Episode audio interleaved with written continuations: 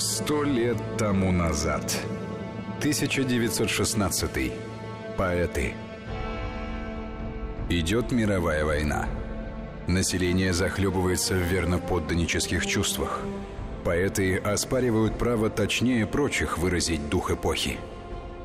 Читает Владимир Аверин.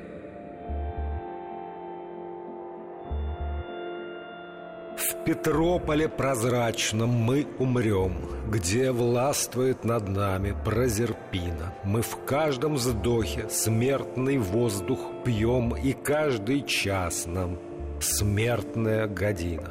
Богиня моря, грозная Афина, Сними могучий каменный шелом, В Петрополе прозрачном мы умрем, Здесь царствуешь не ты, а Прозерпина.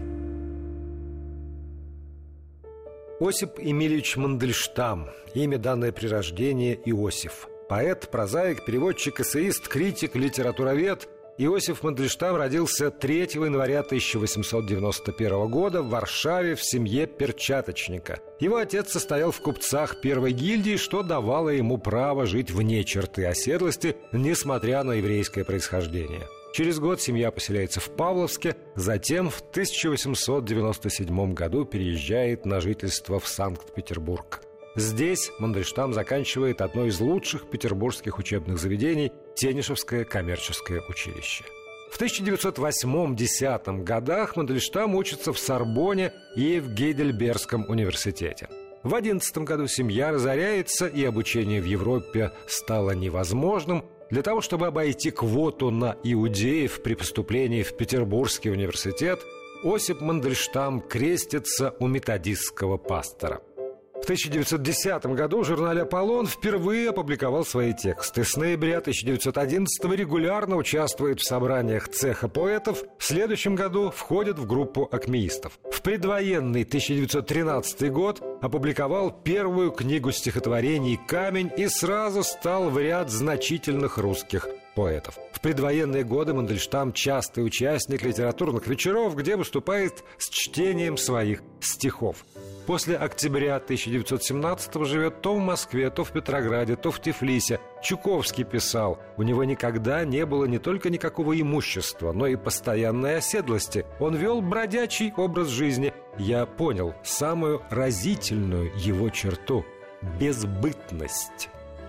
1920-е годы были для Мандельштама временем интенсивной и разнообразной литературной работы. Выходили новые поэтические сборники. Он публикует статьи о литературе, две книги прозы, выпустил несколько книжек для детей. Осенью 1933 года Мандельштам пишет стихотворение «Мы живем под собою, не чуя страны», за которое в мае следующего года арестован. Далее годы ссылки – Второй арест, приговор пять лет лагерей. 27 декабря 1938 года Осип Эмильевич Мандельштам умер в больничном бараке в лагере под Владивостоком. Реабилитирован посмертно. Местонахождение могилы поэта до сих пор неизвестно.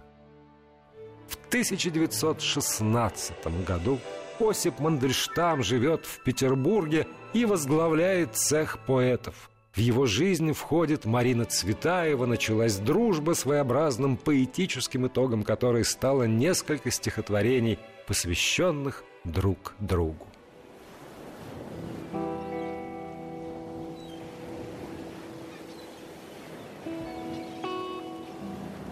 Нежнее нежного лицо твое, белее белого – Твоя рука от мира целого, ты далека, и все твое от неизбежного.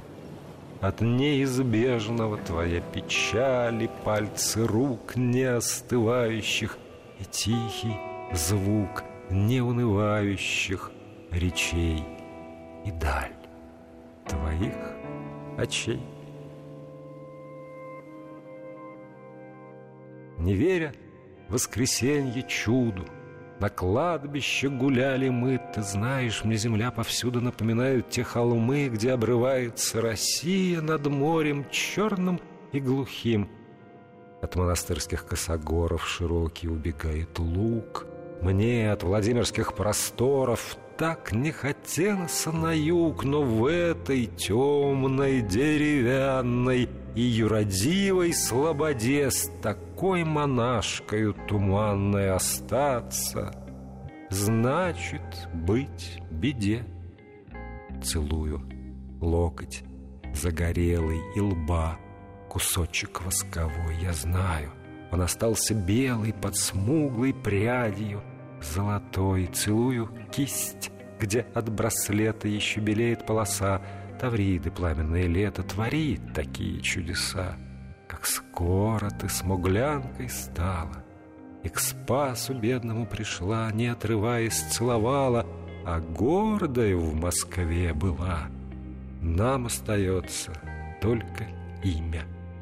Чудесный звук на долгий срок Примишь ладонями моими Пересыпаемый песок.